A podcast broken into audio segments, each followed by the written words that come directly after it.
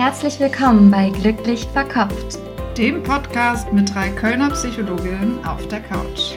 Hier kriegst du Input und Inspiration aus der Psychologie, um dein Leben und dich selbst besser zu verstehen. Und nebenbei noch glücklicher zu werden.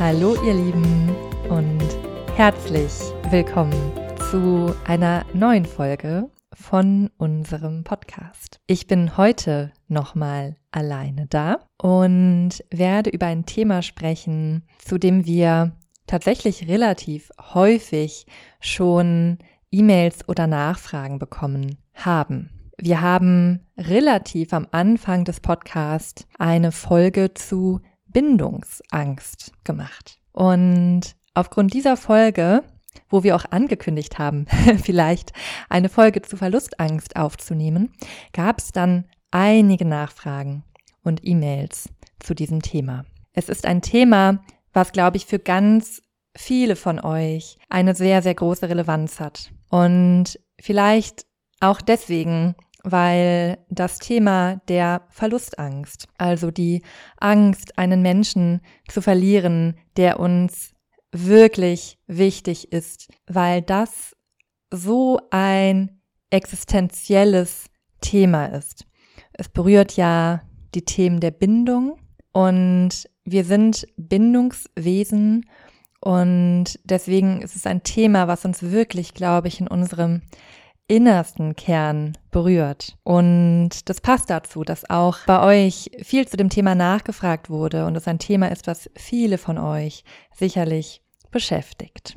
Deswegen freue ich mich auf diese Podcast-Folge. Es wird am Anfang Informationen geben, was Verlustangst überhaupt genau ist, was da ich komme ja aus der Tiefenpsychologie, bin tiefenpsychologische Psychotherapeutin in der Weiterbildung und werde euch da ein bisschen psychodynamischen Hintergrund auch zu geben. Und dann gibt es, wie immer bei uns, auch einige praktische Tipps und darüber freue ich mich wirklich, weil ja, ich glaube auch, also das ist vielleicht ein bisschen idealistisch, aber ich glaube, mh, mm, die Welt wäre auch irgendwie ein ein schönerer Ort und Beziehungen wären schöner und Freundschaften wären schöner, wenn wir freier in Beziehungen sein könnten, wenn wir aus einer Freiheit in Bindung gehen können.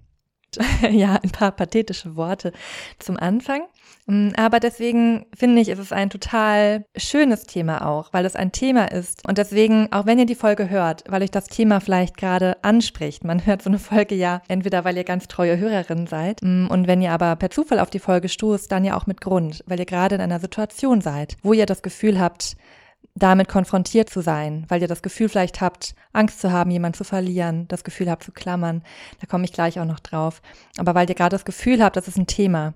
Und darum freue ich mich umso mehr, weil das ist ein Thema, was so unangenehm ist, weil das so einen tiefen Schmerz in uns berührt.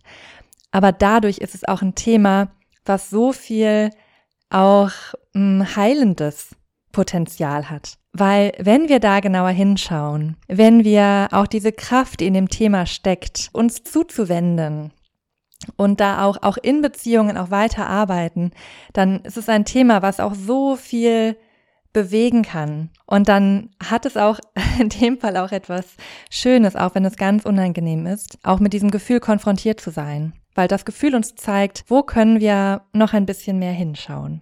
Ja, das als einführende Worte. Verlustangst ist generell die Angst, einen Menschen zu verlieren, der uns wichtig ist. Es gibt auch eine Art gesunde oder angemessene Angst, einen Menschen zu verlieren, weil das ist natürlich ein ganz natürliches und normales Gefühl, beispielsweise durch reale Gegebenheiten auch. Also wenn es in der Partnerschaft eine akute Krise gibt oder ernste Krankheiten, dann ist es ja auch eine ganz natürliche Reaktion, dass man da auch Angst vor dem Verlust hat oder auch Trauer vielleicht empfindet oder auch Trauer nach einem Verlust empfindet. Und die Frage ist, wann ist Verlustangst problematisch? Und problematisch ist es dann vor allem, wenn es wirklich viel Leiden kreiert. Viel Leiden für einen selber und viel Leiden auch für die Partnerschaft. Zeichen von Verlustangst können sein, dass man ganz häufig denkt, ähm, der Partner trennt sich jetzt bestimmt. Dass man, wenn man in einer Beziehung ist oder auch im Dating denkt, der Partner möchte mich vielleicht gar nicht, der findet mich eh nicht gut. Mm, dass man in einer Beziehung schnell einen Streit vom Zaun bricht, weil man Angst hat, den Partner doch zu verlieren. Der Partner könnte jemand anderen kennenlernen. Man hat Sorge, wenn der Partner sich eine Zeit lang nicht meldet, dann gehen direkt die Gedankenspiralen an. Was macht er? Mag er mich noch? Denkt er überhaupt noch an mich? Menschen mit einer starken Verlustangst haben häufig auch sehr starke Eifersuchtsgefühle. Man hat Schwierigkeiten zu vertrauen, vielleicht klammert man auf, vielleicht kontrolliert man, fragt nach, vielleicht beendet man auch Beziehungen, weil man eben diese unangenehmen Gefühle nicht gut aushalten kann. Menschen mit einer starken Verlustangst leiden auch immer sehr, sehr stark unter Trennungen, haben da häufig wirklich Schwierigkeiten, wieder ja einen sicheren Boden unter den Füßen zu bekommen und hängen da auch sehr, sehr stark noch dran an der Beziehung, die war. Menschen mit einer sehr starken Verlustangst tendieren auch dazu, sich in Beziehungen mehr anzupassen, sich mehr unterzuordnen, alles richtig machen zu wollen. Und es besteht häufig so eine generelle Angst, alleine zu sein, das Gefühl, ich kann nicht gut alleine sein. Im Alleine sein entsteht eine Leere. Es ist ganz unangenehm. Das kann sich darin zeigen, dass man in Beziehungen sein muss. Also das sind dann häufig auch Menschen, die von einer Beziehung in die nächste gehen. Und es gibt aber auch, und das ist häufig ja auch die Kehrseite der Medaille, dann einen beziehungsvermeidenden Mechanismus, dass es Personen sind, die Beziehungen eher vermeiden, um eben diese Verlustangst und die Angst verlassen zu werden, zu vermeiden. In Beziehungen wirkt sich das so aus, dass sich der Partner häufig eingeengt fühlt oder auch vereinnahmt oder auch schnell mal genervt ist oder reagiert oder sich distanziert. Und auf der anderen Seite ist es aber vielleicht auch für den Partner auch schön, sich so gebraucht zu fühlen, sich so wichtig zu fühlen. Das kann auch stabilisieren. Und das macht nochmal deutlich, dass auch in so eine Beziehungsdynamik, da spielen immer beide Seiten mit rein. Und beide Seiten haben anteilig da auch wirklich ihren Anteil drin. Weil wenn man stark an Verlustangst leidet, also dem Gefühl auch, abhängig von einer bestimmten Bezugsperson zu sein oder abhängig von dem Umstand in einer Beziehung zu sein, dann gibt man damit auch die Verantwortung, die man für sich selber hat, an den anderen ab. Man hat also ein ganz starkes Bedürfnis nach Sicherheit, danach gesehen zu werden, danach anerkannt zu werden, geliebt zu werden, gestärkt zu werden, stabilisiert zu werden. Und dieses Bedürfnis erfüllt man dann durch die Beziehung, durch den Partner und gibt da die Verantwortung, die man selber haben könnte, die wir theoretisch in der Lage sind zu haben, da komme ich später nochmal drauf, an den Partner ab. Und das ist auch für die Personen, die an der Verlustangst leiden, auch wirklich, wirklich nicht schön und unangenehm, weil wir geben etwas von uns ab. Also wir werden an der Stelle unfreier und es fühlt sich nicht schön an und entspricht auch nicht unserer Kraft, unserem Potenzial, unserer ja ganzen ähm, menschlichen Schönheit irgendwie, wenn wir da uns so klein machen auch in der Art und Weise. Und auf der Seite des anderen Parts wenn man die Verantwortung für die Bedürfnisse von jemand anderem übernimmt, was der Partner dann ja macht.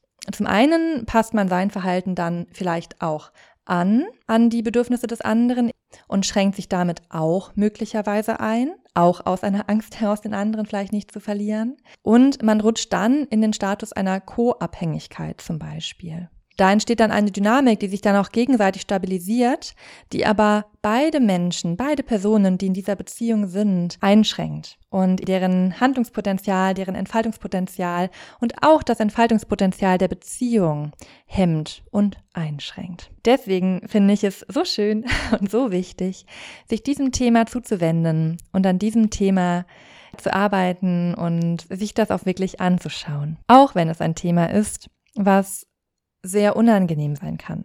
Zur Einstimmung würde ich euch gerne eine Frage stellen, die ich als Inspiration aus dem Podcast von Verena König, die auch eine Folge zu Verlustangst gemacht hat, die ich euch an dieser Stelle auch sehr empfehlen kann und mit der wir ja auch ein Interview im Podcast haben, was ich euch auch empfehlen kann. Auf jeden Fall habe ich von ihr diese Frage übernommen. Und ich fand die total schön und bewegend, deswegen würde ich sie gerne an euch weitergeben. Und zwar die Frage, wenn ihr sicher sein könntet, dass ihr niemanden verlieren würdet, dass euch eure Bezugspersonen oder an wen ihr da gerade denkt, dass die sicher wären, dass ihr sicher in der Beziehung wärt. Wie würdet ihr euch dann verhalten? Was wäre dann anders? Was würdet ihr vielleicht auch anders machen? Und ich finde, das ist eine so schöne und auch inspirierende und bewegende Frage, die auch nochmal deutlich macht, an welchen Stellen wir uns eben vielleicht auch einschränken, uns anpassen und uns vielleicht noch nicht so frei fühlen in Beziehungen. An dieser Stelle möchte ich dann zu einem kleinen theoretischen Input dazu kommen, woher dieses Gefühl, was jeder ein bisschen sicherlich kennt und was in engen Beziehungen auch schnell aktiviert werden kann, und manche haben es mehr, manche haben es weniger. Woher dieses Gefühl kommt. Das hat, wie so vieles, mit unserer Vergangenheit und unserer Geschichte, unserer Kindheit zu tun. Wir Menschen kommen ja auf die Welt und sind als Säugling komplett abhängig von unseren Bezugspersonen. Als Mensch sind wir mehrere Monate, mehrere Jahre von engsten Bezugspersonen und deren Versorgung abhängig. Das heißt, wir brauchen die physiologische Versorgung, das gefüttert, gestillt werden. Wir brauchen die körperliche Zuwendung, den Körperkontakt. Wir brauchen die emotionale Zuwendung, die emotionale Spiegelung. All das brauchen wir, um dann erwachsener und autonomer zu werden. Wenn jetzt aber Bezugspersonen vielleicht nicht kontinuierlich da sein konnten, vielleicht unverfügbar waren früher, dann versetzt das ein Baby in den Zustand einer wirklich existenziellen Angst. Ein Baby muss erstmal lernen, meine Bezugspersonen sind verlässlich da. Die kommen wieder, wenn sie mal weggegangen sind. Das zum Beispiel ist auch eine ganz wichtige psychische Funktion. Ein Objekt, was man im Außen hat, irgendwann auch in sich selber als gutes Introjekt, als gutes Objekt, als gute Bezugsperson in sich selbst entwickeln zu können indem man merkt, ja, da ist jemand, der kann mal weggehen, der kommt aber auch immer wieder. Und das ist ein sicheres, ein stützendes, ein versorgendes, ein gutes Objekt. Jetzt kann es Entwicklungsbedingungen geben, wo das nicht so möglich war, wo vielleicht Bezugspersonen nicht so in der Lage waren, zuverlässig und fürsorglich immer da zu sein weil sie vielleicht selber belastet waren, es viele Geschwisterkinder gab, sie überarbeitet waren, existenzielle Ängste bestanden haben, Krankheiten, Trennungen zwischen Eltern. Also es gibt da ganz, ganz, ganz viele Gründe, warum Eltern da eingeschränkt waren. Und das hat sicherlich auch mit unserer Gesellschaft auch zu tun, mit den Gesellschaftsstrukturen. Also es gibt viele Gründe, warum Eltern da mit eigenen Themen sozusagen beschäftigt sind. Es kann also sein, dass man in der Kindheit Erfahrungen gemacht hat, einschneidende Erlebnisse des Verlierens von Bezugspersonen, des Verlassenwerdens. Vielleicht gab es auch eine schwere Krankheit oder sogar den Tod eines Elternteils oder auch eine Trennung. Das hängt immer davon ab, wie damit umgegangen wird, wie das verarbeitet wird. Aber wenn es der abrupte Weggang ist, wo man eben nicht merkt, jemand kommt verlässlich zurück oder jemand ist vielleicht jetzt nicht mehr so oft da, aber immer noch eine verlässliche Bezugsperson, dann kann das auch ein Gefühl des Verlassenseins erzeugen. Generell ist die Verlustangst aber ein Thema, was sehr, sehr früh entsteht. Das würde man auch in der Psychodynamik den eher früheren Konflikt zuordnen, nämlich genau die Phase innerhalb dieser ein bis zwei Jahre, wo wir eben komplett abhängig sind von den Eltern und die Eltern wirklich brauchen. Da gibt es zum Beispiel in der Tiefenpsychologie einen Konflikt zwischen Bindung und Autonomie und das ist ein Konflikt, der wirklich sich auf diese Phase genau bezieht. Zum einen trägt also die Erfahrung, kein sicheres Objekt in der Kindheit gehabt zu haben, zu einer starken Verlustangst, die man dann später als Erwachsener hat bei. Und auch da ist nochmal wichtig, als Erwachsener, die Verlustangst bedeutet dann, dass diese frühe Angst ausgelöst wird. Die frühe Angst, als wir abhängig waren. Und da ist auch ganz wichtig, sich bewusst zu machen, das sind wir als Erwachsene nicht mehr. Aber in der Kindheit waren wir es tatsächlich. Und das ist ein Gefühl, was sich dann auch im Nervensystem, auch im Körper sehr verankert hat. Dieses, eine Bezugsperson ist nicht da und es löst in mir eine existenzielle Angst aus. Es ist eine Angst vor Einsamkeit, eine Angst vor dem inneren Chaos, eine Angst der inneren Leere. Das sind so jetzt verschiedene Aspekte. Das ist ein sehr komplexes Thema, was man nicht ganz im Detail jetzt beschreiben kann. Aber es sind eben verschiedene Dinge, die auf diese ganz frühe Phase zurückzuführen sind. Wenn man da Erfahrung gemacht hat, die überwältigend waren, die man eben nicht einordnen konnte, das können auch traumatisch einschneidende Erfahrungen gewesen sein, die dann da so ein Gefühl auslösen, was sich dann im Körper speichert. Weil man als Kind noch nicht alles halten kann, auch die eigenen Gefühlszustände noch nicht gut halten kann und dafür eben Bezugspersonen braucht. Und wenn die Bezugspersonen nicht da waren, dann konnten wir damit eben kaum umgehen und das hat dann eben so ein Gefühl von, ich brauche andere, ich kann das nicht bewältigen, ausgelöst. Aus der Selbstpsychologie gibt es auch eine Perspektive auf die Verlustangst. Das wäre nochmal ein etwas anderer Blick. Es kann auch sein, dass es Bezugspersonen gab, dass diese aber selber auch wieder aus eigenen Verletzungen, eigenen biografischen Erfahrungen, die eigenen Bedürfnisse auf das Kind übertragen haben. Die haben das Kind sozusagen gesehen, aber als eigener Spiegel, um ihre eigenen Bedürfnisse zu erfüllen. Und dabei konnten dann die kindorientierten Bedürfnisse was braucht das Kind jetzt wirklich nicht gesehen werden.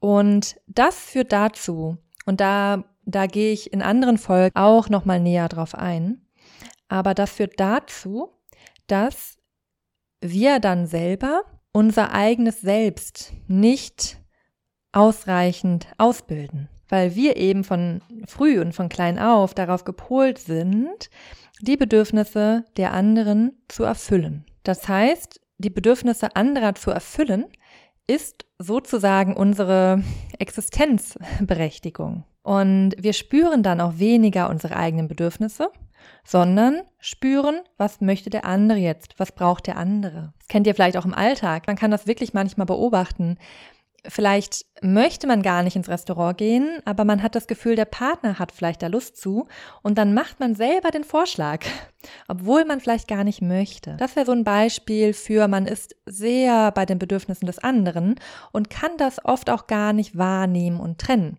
Was ist meins und was ist das vom anderen? Vor allem in den ganz, ganz engen Bezugspersonen und Partnerschaft ist ja eine ganz, ganz enge Beziehung, wo eben diese frühen Themen wieder aktiviert werden. Und auch das, was ich gerade beschrieben habe, dass man von den Eltern als Selbstobjekt verwendet wurde, dadurch sein eigenes Selbst nicht oder unzureichend ausbilden konnte, also auch die eigene Identität unklar ausbilden konnte, dass man selber dann das andere Objekt braucht, um sich über das Versorgen des anderen zu stabilisieren, führt auch dazu, dass dann ein Verlust des Objektes, also der Bezugsperson, Angst auslöst, weil ich die ja so stark in mir drin habe, dass ich gar nichts eigenes entwickelt habe.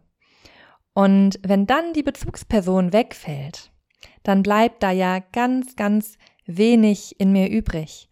Und dann bin ich mit dieser eigenen Leere, mit dieser eigenen Unklarheit, konfrontiert und auf mich selbst zurückgeworfen und weiß gar nicht, was das überhaupt ist und habe gar nicht gelernt, eigene Bedürfnisse, Wünsche und auch eine eigene Autonomie unabhängig der anderen Person zu entwickeln. Also auch diese Entwicklungsbedingung in der frühen Kindheit kann dazu führen, dass der Verlust einer Bezugsperson gar nicht gut aushaltbar ist, weil dieses mit mir selber sein nicht gut aushaltbar ist. Ein anderer Aspekt aus der Entwicklung und der Entstehung von Verlustangst, den finde ich nochmal relevant, weil man ja auch oft denken kann, das hat mit einem starken Verlust in der Kindheit zu tun. Und das hat es auch in manchen Fällen. Aber häufig ist es nicht der Verlust, sondern vielmehr, wie gut man auch in der Kindheit gelernt hat, durch eben dann Bezugspersonen wiederum, mit Verlust umzugehen. Also auch welche Bewältigungskompetenzen einem von Eltern vermittelt wurden.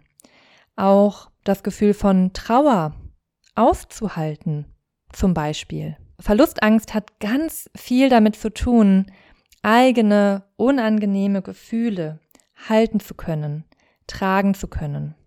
Was wir eben lernen mit Eltern, die auch in Kontakt mit ihren Gefühlen sind, ihre Gefühle gut regulieren können und so dann die Gefühle des Kindes gut spiegeln und regulieren können, wodurch wir selber dann einen Zugang und einen Umgang mit unseren Emotionen entwickeln. In der Psychodynamik sprechen wir ja auch von strukturellen Funktionen, also Aspekten der, des psychischen Erlebens, Verhaltens. Und da gibt es verschiedene Bereiche, die verschieden beeinträchtigt sein können, wenn wir ein Thema mit Verlustangst oder mit Trennungsangst haben. Einmal in Bezug der Identität, das habe ich schon angesprochen, der Selbstwahrnehmung. Wer bin ich überhaupt? Wie fühle ich mich? Was sind meine Gefühle, meine Bedürfnisse? Der Selbstregulation, auch der Selbstwertregulation dass man als Kind entwickelt hat und gelernt hat, seinen Selbstwert selber zu regulieren. Das funktioniert am Anfang über die Regulation über außen und im Sinne einer positiven Spiegelung, einer positiven Selbstwerterfahrung, aber auch dem Erleben, der andere sieht mich, wie ich bin. Mein Selbstwert ist nicht an Leistung geknüpft, sondern eben ein Gefühl von, ich bin gut, wie ich bin, ich bin auch gut, ohne zu leisten, ich bin gut mit meinen Wünschen, meinen Gefühlen, meinen Bedürfnissen etc. Die Affektregulation gehört auch dazu, das ist das, was ich vorhin beschrieben habe, und auch die Impulssteuerung. Impulse auch so halten zu können, tragen zu können, Impulse so steuern zu können, dass sie uns gut tun und eben nicht das Impulsausleben uns schadet oder unseren Beziehungen schadet. Andere Bereiche der Struktur ist, dass wir in der Lage sind, positive Bezugspersonen, positive Beziehungen in uns aufzunehmen. Das kennt ihr vielleicht auch, wenn ihr oder wenn ihr Therapie gemacht habt. Das ist etwas, was in der Therapie auch entsteht, dass man da ja eine, im Idealfall, eine positive Bezugsperson hat. Und irgendwann hat man so ein Gefühl dafür, ach, meine Therapeutin, mein Therapeut würde jetzt wohl das sagen. mein Therapeut würde jetzt sich vielleicht so und so verhalten. Ah, mein Therapeut, der ist nächste Stunde wieder da. Ich fühle mich sicher, weil ich kann da wieder hingehen. Und dann übernimmt man das irgendwann in sich selber. Und irgendwann wird das zu der eigenen Stimme. Dann ist es nicht mehr der Therapeut würde sagen, sondern, ah, ich weiß, mir würde es jetzt gut tun, das und deswegen mache ich das jetzt zum Beispiel. Ein anderer Bereich beeinträchtigt sein kann, ist eine Selbstobjektdifferenzierung, das ist das, was ich vorhin auch schon angesprochen habe. Erkennen, was bin ich, was sind meine Wünsche, meine Bedürfnisse und was ist der andere. Es gehört tatsächlich auch zu den psychischen Funktionen, sich aus Beziehungen lösen zu können. Also die Bindungsfähigkeit ist auch eine psychische Funktion, aber auch sich das lösen können. Und auch das Erkennen. Beziehungen sind oft begrenzt. Und das ist aushaltbar, das ist tragbar. Das gehört zum Leben dazu. Und ich bin in der Lage, auch wieder mich aus einer Beziehung zu lösen, auch da natürlich Trauer zu fühlen, aber zu halten und irgendwann auch weitermachen zu können. Auch das ist eine psychische Funktion. Und all das, was ich gerade beschrieben habe, sind Aspekte, die sich auch mit der Zeit verändern können.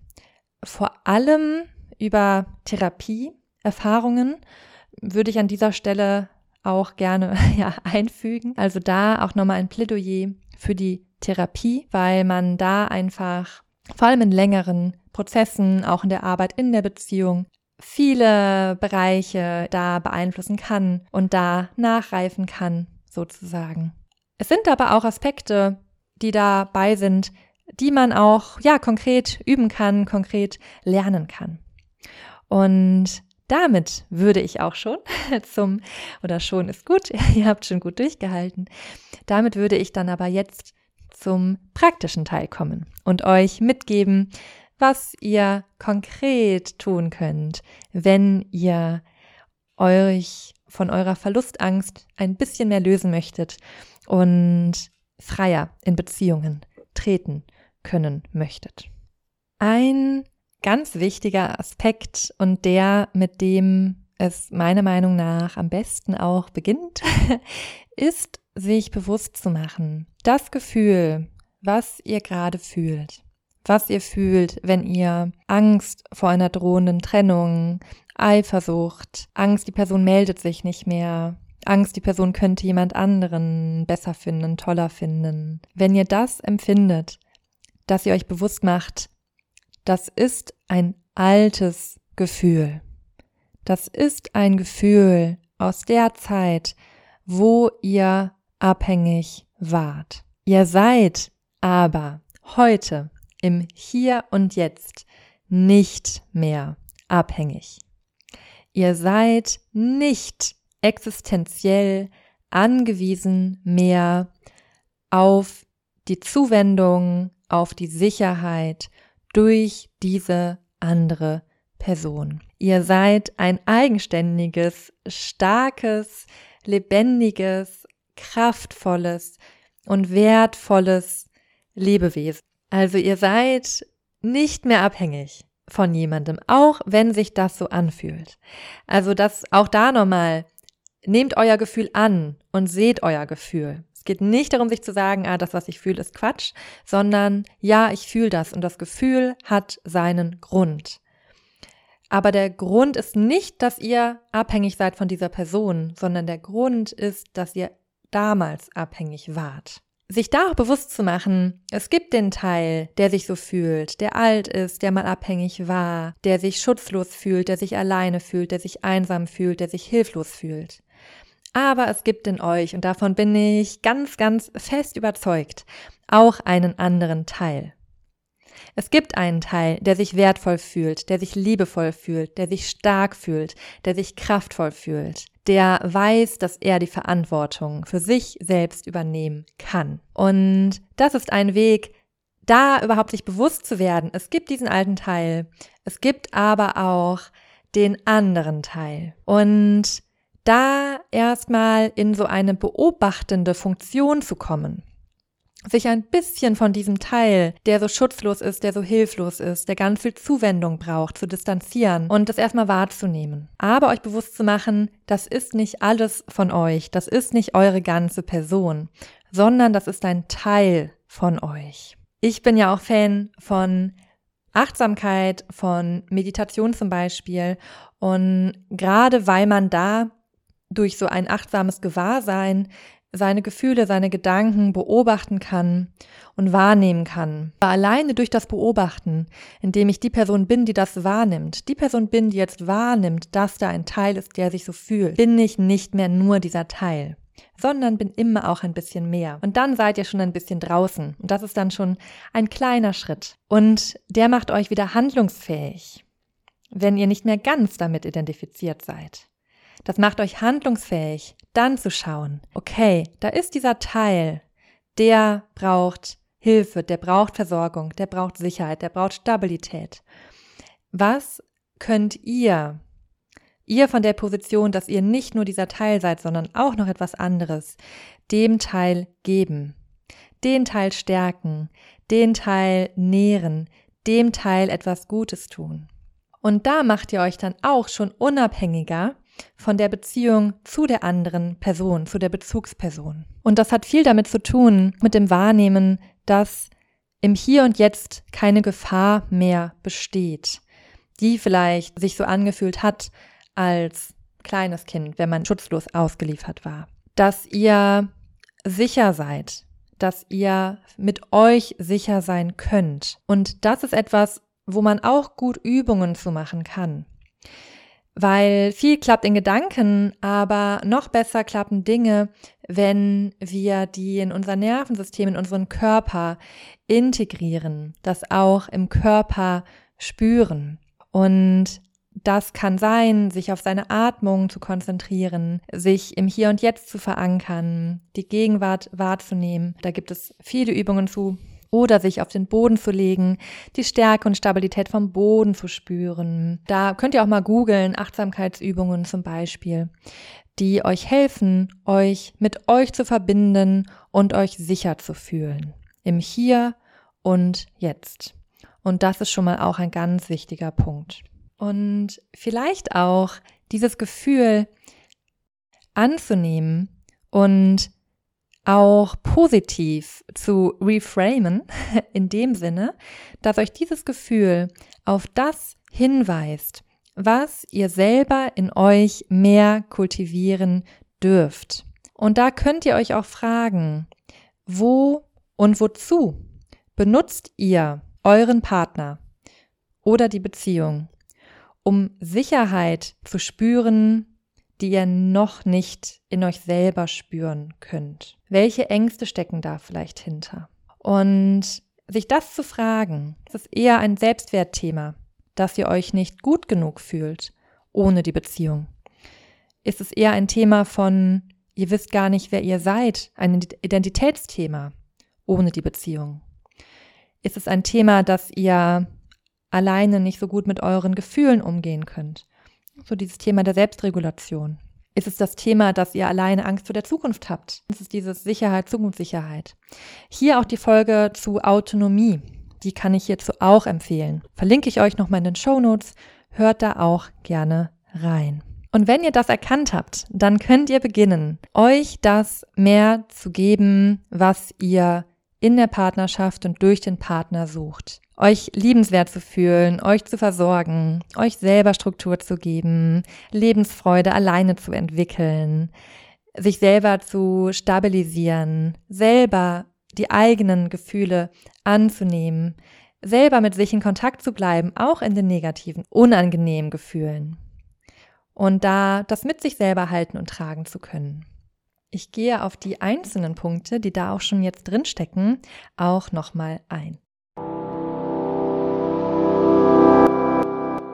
Der Sponsor dieser Folge ist Blinkist. Ich habe mich riesig gefreut, als wir diese Werbeanfrage von Blinkist bekommen haben, weil ich Blinkist tatsächlich schon seit zwei bis drei Jahren nutze. Für die, die Blinkist noch nicht kennen, Blinkist ist eine App, in der über 5500 verschiedene Titel, verschiedene Sachbücher aus verschiedensten Kategorien in 15-minütigen Blinks zusammengefasst sind. Diese Blinks kann man sich dann anhören oder auch lesen. Und was ich daran vor allem voll schön finde, dass man in so viele verschiedene Bereiche reinschnuppern kann, die vielleicht auch außerhalb des eigenen beruflichen oder auch Freizeit-hobbymäßigen Bereiches liegen. Blinkist hat auch sehr viele Bücher aus dem psychologischen Bereich oder ab dem Bereich der Persönlichkeitsentwicklung, also sehr, sehr, sehr viel. Was mich persönlich auch interessiert, sind die Bücher, die so aus dem Bereich der Philosophie bei Blinkist sind.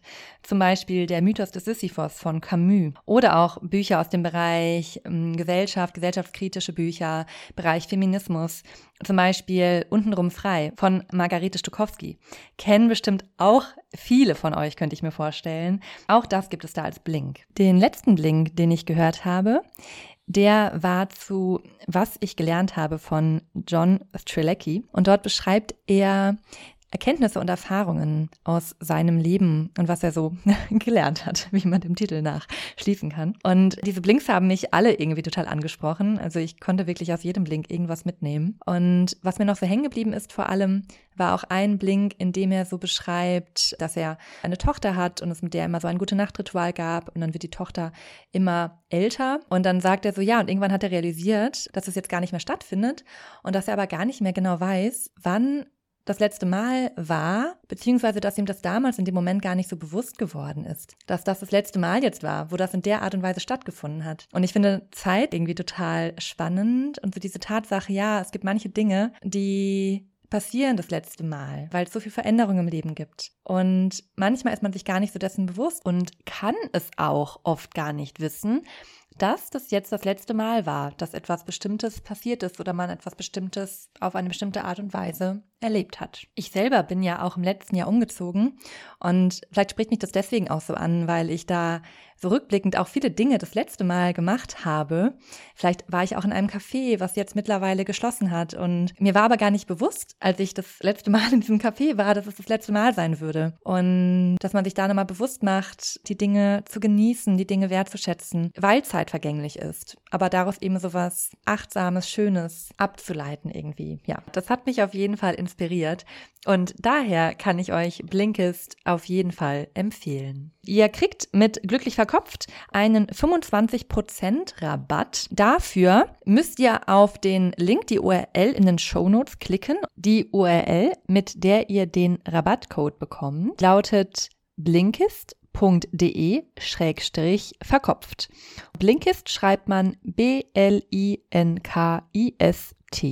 Und ihr habt damit auch die Möglichkeit, ein Probeabo zu testen. Also da könnt ihr auch unverbindlich einfach mal ein Blinkist reinhören. Weiter geht es dann jetzt mit der Folge. Viel Freude dabei.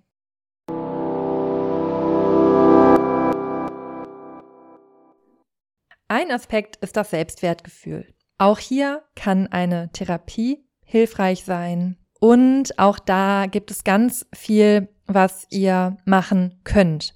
Ich würde an der Stelle auf die beiden Folgen, die wir dazu haben, verweisen, weil sonst würde das diese vermutlich sowieso schon sehr lange Folge sprengen. Aber das Selbstwertgefühl und sich gut mit sich selber zu fühlen, ist ein ganz, ganz wichtiger Schlüsselaspekt beim Thema der Verlustangst. Ein Aspekt, der vielleicht spezifisch hier nochmal ist, dass ihr euch wirklich bewusst macht, was macht ihr alles für die andere Person. Weil ganz oft sind Personen, die Angst vor Trennungen, Angst vor Verlust haben, die, die sich unterordnen, es der anderen Person ganz oft recht machen, geben, geben, geben und das aber manchmal auch nicht ganz frei ist, weil auch das sich selber stabilisiert und vielleicht auch hier zu gucken, wie kann ich mehr ich selber sein und bleiben. Auch mal weniger zu geben, weniger in Vorleistung zu gehen. Gerade auch im Thema Partnerschaften, beim Thema Verlustangst. Da ist ein ganz wichtiger Weg, Authentizität, eure Bedürfnisse wahrnehmen, eure Bedürfnisse kommunizieren und dann in der Beziehungen Wege und Lösungen finden aber nicht so viel schon im Vorhinein für den Partner zu machen und dem Partner dann so eine kleine implizite Rechnung zu stellen für das, was ihr gemacht habt, sondern bleibt bei euch, bei dem, was ihr wollt. Da erstmal wahrzunehmen, nee, es ist nicht so, dass alles, was ich gebe, genauso zu mir zurückkommt. Aber ich kann mir die Dinge, die ich haben möchte, selber holen und mich selber dafür einsetzen. Hm, vielleicht nicht eins zu eins, aber ich kann für meine Bedürfnisse einstehen. Und das kann auch damit einhergehen, weniger zu geben und weniger in Vorleistung zu gehen. Weil dieses in Vorleistung gehen man auch, deswegen bringe ich das jetzt beim Thema Selbstwert ein, zur Selbstwertstabilisierung macht. Und je stabiler euer Selbstwert wird, desto weniger braucht ihr das dann. Und da kann man noch einen Punkt anfügen, in Bezug auf die Selbstwertstabilisierung durch den anderen. Überlegt auch mal da, inwiefern euer Partner euren Selbstwert stabilisiert hat. Möglicherweise hat er euch auch immer total viele Komplimente gemacht. Gerade bei schwierigen Beziehungen mit einer On-Off-Dynamik ist es so, dass in den Phasen, wo der Partner ganz verfügbar ist oder auch am Anfang eines Dating-Prozesses, dass man da mit der rosaroten Brille sich gegenseitig total toll findet und man auch eine ganz große, starke, positive Spiegelung bekommt. Vielleicht hat euer Partner euren Selbstwert auch dadurch stabilisiert, dass er euch generell ein bisschen angehimmelt hat, toll fand oder andersherum. Und das ist vielleicht noch ein häufigeres Thema beim Thema Verlustangst, dass ihr total stolz wart, solch einen tollen Partner zu haben oder so eine coole, spannende Person zu daten. Und insgesamt geht es dabei darum, und ich finde, dass alleine sich dessen bewusst werden schon etwas ändert, dass wir einen Teil vom Partner in uns selber nehmen. Also es ist dann dieses Ich fühle mich gut über den anderen, aber das ist etwas in mir. Es geht da gar nicht so sehr um die andere konkrete Person, sondern es geht da das, was ich durch diese Person in mir habe. Und wenn dann diese Person wegfällt, verliere ich dieses etwas in mir. Das heißt, es ist weniger die Angst, diese konkrete Person zu verlieren, sondern eher einen Teil meiner selbst zu verlieren. So eine Angst vor Selbstverlust und auch Selbstwertverlust dadurch infolge einer Trennung oder infolge einer Gefährdung der Beziehung. Und ich finde das deswegen so wichtig und auch die Bewusstmachung dessen so wichtig, weil das uns auch wieder mehr Einflussmöglichkeiten gibt. Weil wenn es gar nicht so sehr und sicherlich in Teilen, aber nicht nur, wenn man da ehrlich hinschaut, häufig um die andere Person geht, sondern vielmehr um uns selbst, dann ist das ein Teil, den wir beeinflussen können. Weil wir können nicht beeinflussen, ob eine Person bei uns bleibt, nicht bei uns bleibt. Das liegt außerhalb unserer Kontrolle. Aber wir können ganz viel in uns selber beeinflussen. Wir können unseren eigenen Selbstwert beeinflussen. Wir können unsere eigene Selbstwirksamkeit beeinflussen. Wir können unser eigenes Selbst mehr finden.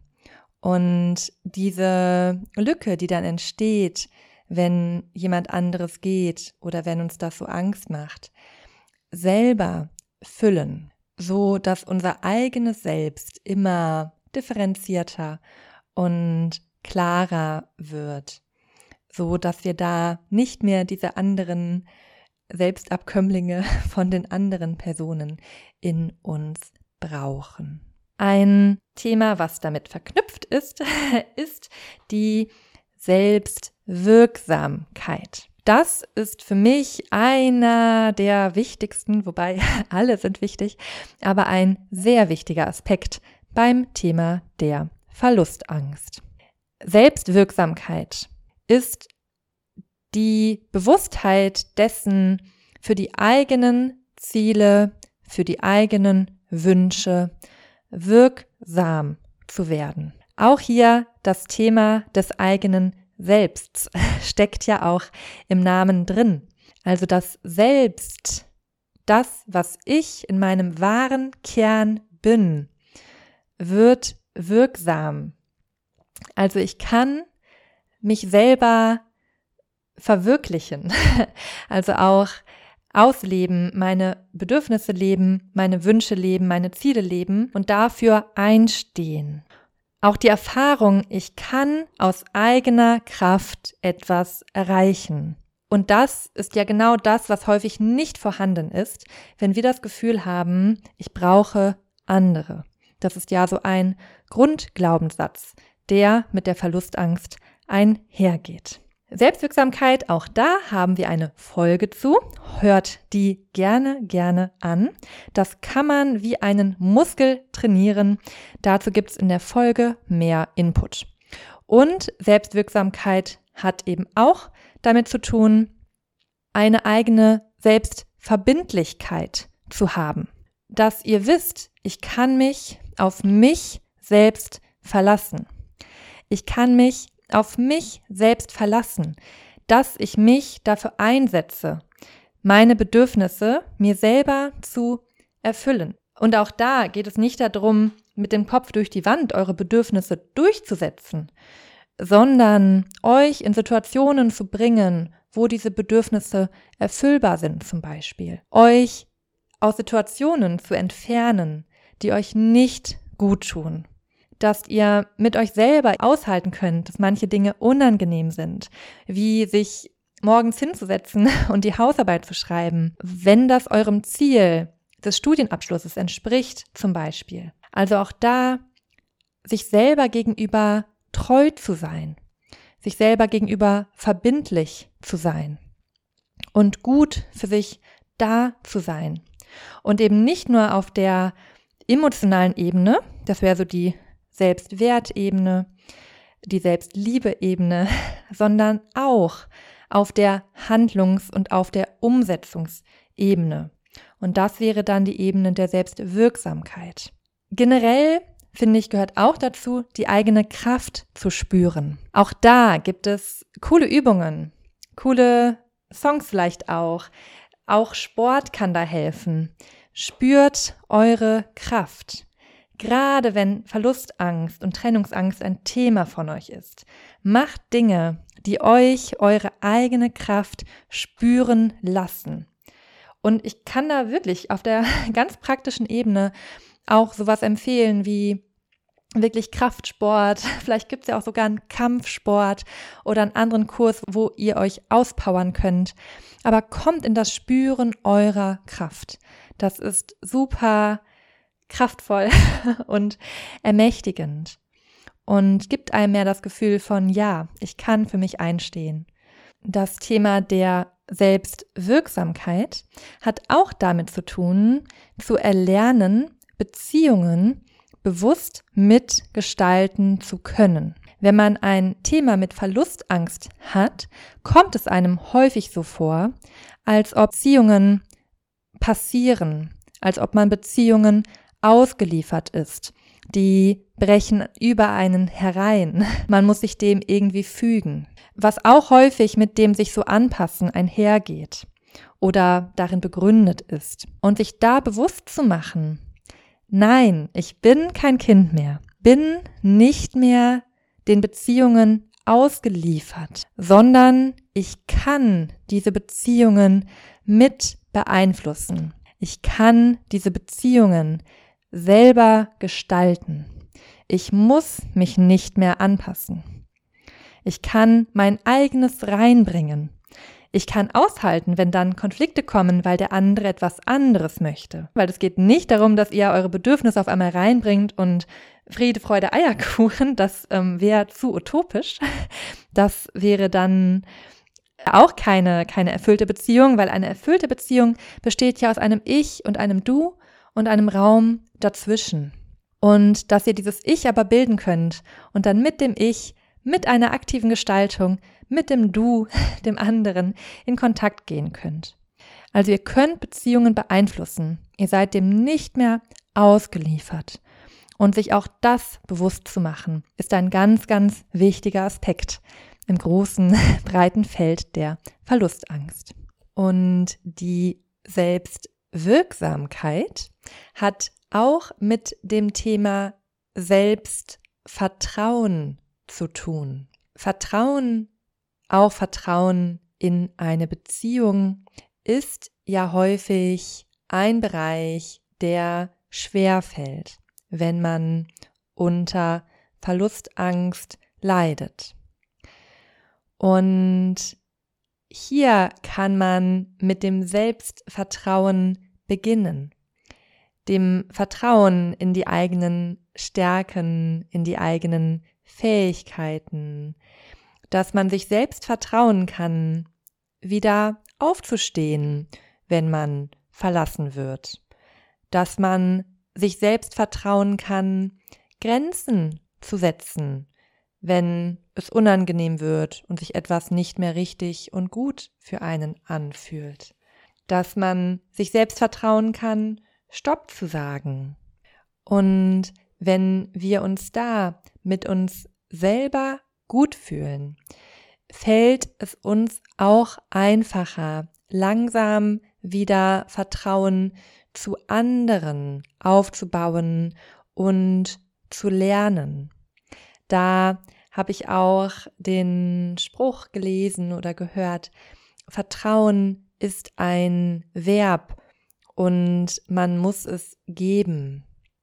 Und auch da, es kann passieren, dass man verletzt wird und das gehört zum Leben dazu.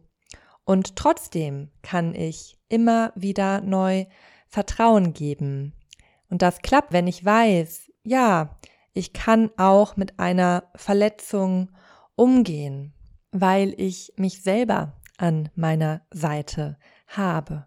Und auch hier kann es helfen, und das ist etwas mit dem Thema Sicherheit, was ich schon angesprochen habe, verwandt, dass man schaut, in welchen Umgebungen fällt es mir leicht zu vertrauen?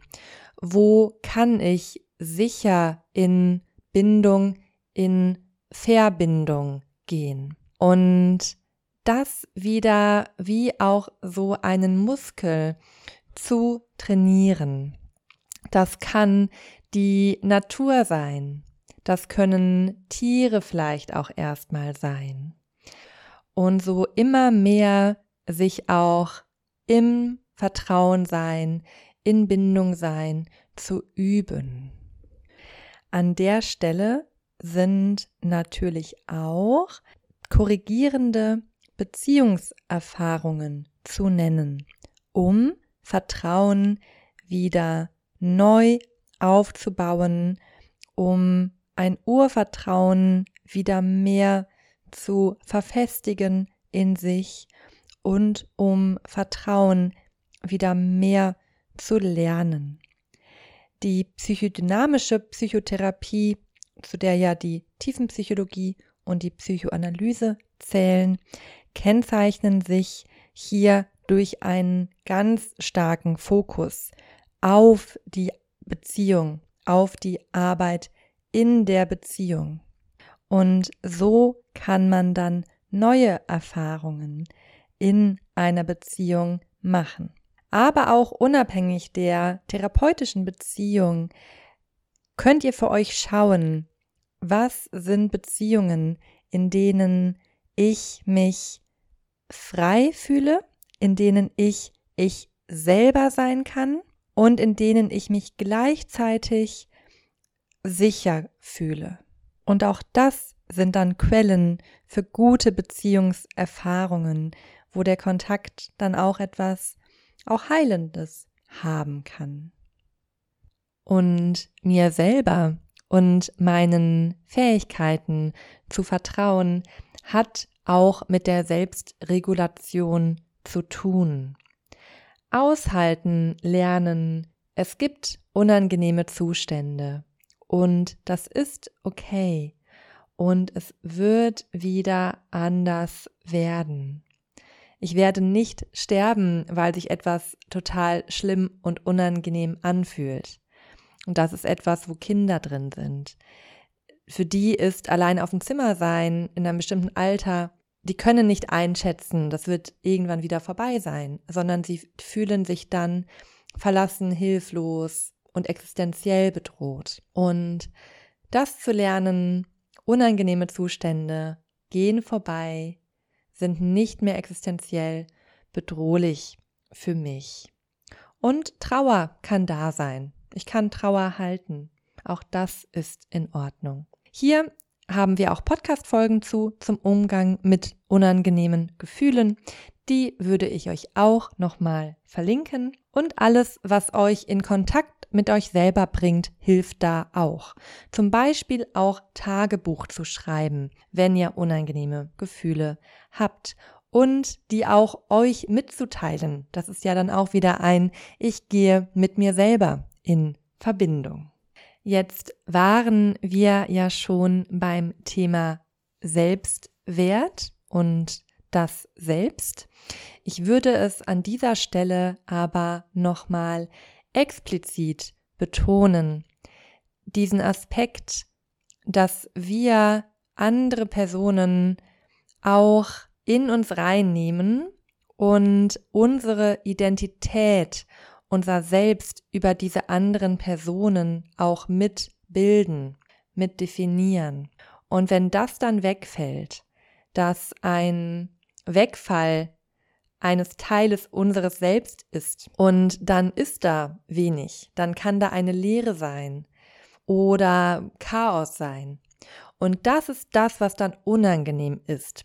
Weniger der Weggang dieser expliziten Person, sondern das, was uns da in uns selber fehlt und noch nicht ausgebildet ist. Und deswegen ist ein großer Punkt, neben dem Selbstwertgefühl, beziehungsweise beide Punkte hängen ganz, ganz, ganz, ganz stark miteinander zusammen, die eigene Identität zu stärken, ein Selbst unabhängig von anderen zu bilden.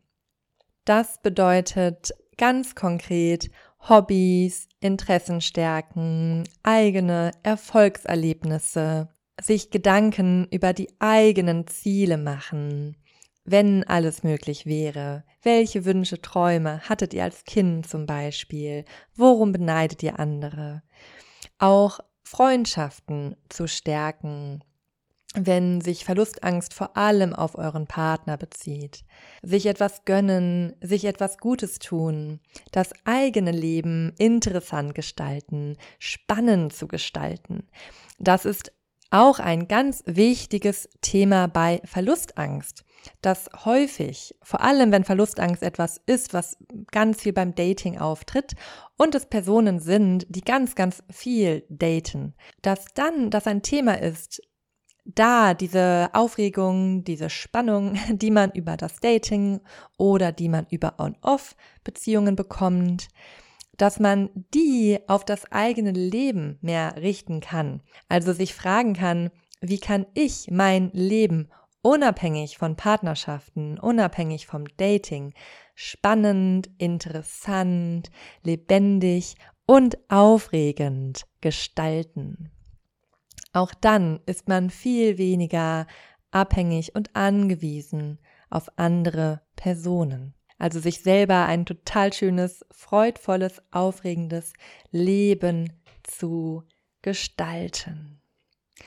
Und das ist auch verwandt mit einem anderen Punkt, den ihr konkret machen könnt, nämlich das Alleine sein üben. Auch die Einsamkeit, also Einsamkeit auch da haben wir eine Folge zu, ähm, die zu üben beziehungsweise sich mit der zu konfrontieren. Auch die unangenehmen Gefühle der Einsamkeit auszuhalten und zu merken, ja, das fühlt sich nicht schön an und ich fühle mich aber gerade so, das ist okay. Ich werde mich irgendwann anders fühlen. Und damit zusammenhängend das Alleine sein zu üben indem man es macht. Indem ihr mal schaut, wo kann ich denn Zeit mit mir alleine verbringen. Vielleicht habt ihr Lust, mal alleine irgendwo hinzufahren oder auch mal einen Sonntag ganz bewusst für euch alleine zu gestalten.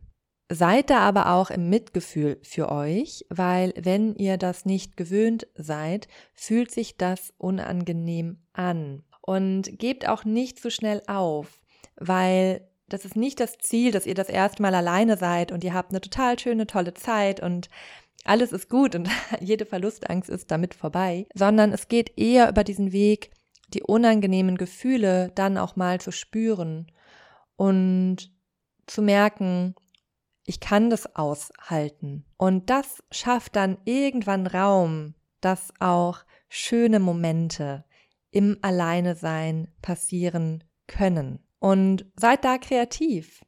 Was würde euer Alleinesein besonders schön machen? Worauf habt ihr Lust? Und was macht ihr vielleicht sonst mit anderen Personen, mit eurem Partner? Habt ihr Lust, das einmal alleine zu probieren, zum Beispiel? Und ich würde wirklich sagen, das ist, wenn man das in Flaschen abfüllen könnte und ein Medikament daraus machen könnte, wäre das wirklich ein Heilmittel für Verlustangst. Eine tiefe Zufriedenheit mit sich selber zu empfinden. In so einem ganz tiefen Kern. Das ist vielleicht etwas weniger greifbar jetzt. Vielleicht fühlt der ein oder andere sich auch angesprochen, weil er das schon mal erlebt hat. Und das ist etwas, was nur dann entstehen kann, wenn wir alleine sind. Weil wir nur im Alleine sein die Erfahrung machen können, ich kann glücklich sein im Alleine sein. Weil wenn wir nur glücklich mit anderen sind, können wir diese Erfahrung ja nie machen. Aber dafür muss man durch das Alleine sein erstmal durch, sozusagen. Und da auch mit sich selber zu sein, ohne Ablenkung. Viele wissen ja, dass ich auch Fan von Meditationen bin, weil auch das genauso einen Zugang zu sich selber und eine Verbundenheit mit so einem tiefen inneren Kern ermöglicht. Euer Weg muss auch nicht die Meditation sein. Es geht hier ganz allgemein darum, mit sich selber in Verbindung zu kommen. Und ich würde mir wünschen, dass ihr da eine Art Freude für entwickeln könnt, eine Neugier, auch eine Lust, eine Lust am Herausfinden, wie die Zeit mit euch alleine ist und am Herausfinden von Wegen und Möglichkeiten. Eine gute, eine freudvolle, eine lebendige, eine erfüllte Zeit nur mit euch alleine zu haben. Und an der Stelle ist mir auch noch einmal wichtig zu sagen, es geht mir nicht darum, dass jetzt jeder für sich alleine mit sich selber in einer glücklichen Blase um sich herum lebt, sondern ich bin überzeugt davon, dass wenn wir das in uns haben, eine Gewissheit durch Erfahrungen, die wir gemacht haben, dass wir mit uns eine tiefe Zufriedenheit empfinden können, dass wir uns ganz mit uns verbunden fühlen können und dass wir uns mit uns ganz frei fühlen können und glücklich sein können, nur mit uns alleine. Und das ist eine Erfahrung, die man in einzelnen Momenten vielleicht macht und machen kann. Und vielleicht fallen da euch jetzt sogar schon Momente ein, wo ihr dieses Gefühl hattet. Und auf Basis dessen glaube ich, dass wir viel freier dann in Beziehungen treten können. Aus einer Freiheit heraus. Dann können wir uns wirklich der anderen Person zuwenden weil dann geht es nicht mehr darum, dass wir die andere Person brauchen, weil sie einen Mangel an Selbstwert, an Struktur, an Stabilität, an Identität in uns selber ausfüllt, sondern dann können wir wirklich der anderen Person begegnen und wirklich schauen, wer ist denn diese andere Person überhaupt? und aus einer Fülle in Beziehungen gehen, statt aus einem Mangel in uns selber. Und dazu passt auch ein weiterer Punkt, der helfen kann, wenn man mit Verlustängsten auch in einer Beziehung zu tun hat. Versucht mal die Distanz und das Getrenntsein und auch die Unterschiedlichkeit zwischen euch und eurem Partner positiv zu reframen. Warum kann Distanz vielleicht auch gut sein? Fragt euch das vielleicht auch gerade mal. Man kann sich durch Distanz mehr vermissen, man kann durch Distanz eigene Freiräume explorieren. Leidenschaft hat auch viel mit Getrenntheit und Unterschiedlichkeit zu tun. Und wir brauchen beides. Wir brauchen die Bindung, wir brauchen die Individuation und das ist dann immer ein Wechselspiel miteinander. Und der Begriff dafür wäre dann bezogene Individuation. Bei der Selbstverwirklichung bleiben und sich selber verwirklichen und währenddessen bezogen in Beziehung bleiben und treten. Damit komme ich dann auch zum Ende dieser Folge. In dieser Folge ging es darum, was Verlustangst überhaupt ist, wie Verlustangst entstehen kann. Und ihr habt praktische Dinge an die Hand bekommen und viel theoretischen Input, wie ihr der Verlustangst begegnen könnt. Da ging es darum, dass man sich dessen bewusst wird, dass es ein ganz, ganz früher Teil in uns ist, der sich abhängig fühlt, dass wir aber heute nicht mehr abhängig sind. Es ging darum zu schauen, was genau ist es, das mir der Partner gibt oder die Beziehung gibt oder gegeben hat und wie kann ich das mehr in mir selber aufbauen, in mir selber etablieren? Wie kann ich mir Sicherheit geben? Wie kann ich mein Selbstvertrauen stärken, selbstverbindlicher mit mir selber werden? Wie kann ich meine Selbstwirksamkeit stärken und in meine eigene Kraft und Stärke kommen, die Bewusstheit, Beziehungen aktiv mitgestalten zu können, die eigene Identität, das eigene Selbst stärken und sich ein freudvolles, spannendes Leben selber zu kreieren.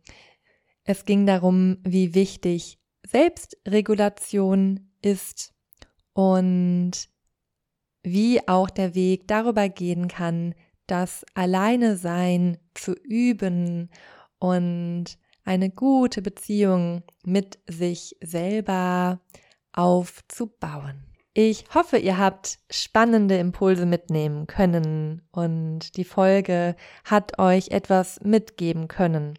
Das würde ich mir auf jeden Fall total wünschen. Vor allem, dass ihr diesen Teil in euch entdeckt, der sich wertvoll fühlt, der sich gut mit sich selber fühlt, der weiß, ich bin stark, ich bin kraftvoll. Weil ich bin überzeugt davon, dass dieser Teil in euch allen steckt. Und ich hoffe, ihr habt auch Freude an dem Weg, auch wenn es über schmerzvolle Gefühle geht, diesen Teil immer mehr auszubuddeln, auszugraben und immer schöner. Also ich stelle mir das gerade so vor, wie man da seinen Goldschatz ausgräbt und dann den sauber macht und schön macht und vielleicht zu einem tollen Kunstwerk verarbeitet. Ja, so, so stelle ich mir das gerade vor.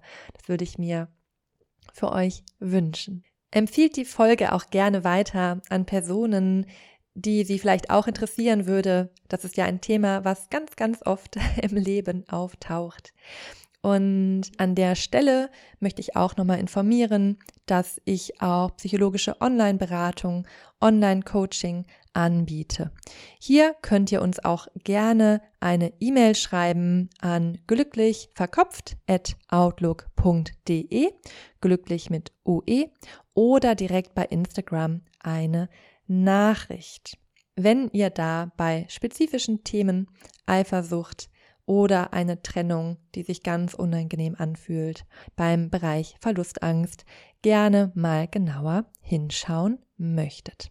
Ich freue mich total, dass ihr heute dabei wart und freue mich auf weitere Folgen, weitere Folgen zu euch zu sprechen und hoffe, ihr macht euch noch einen wunder, wunderschönen Tag heute. Vielleicht könnt ihr euch ja heute schon eine kleine Zeit mit euch selber für euch alleine nehmen und euch schenken und diese Zeit total schön und freudvoll gestalten.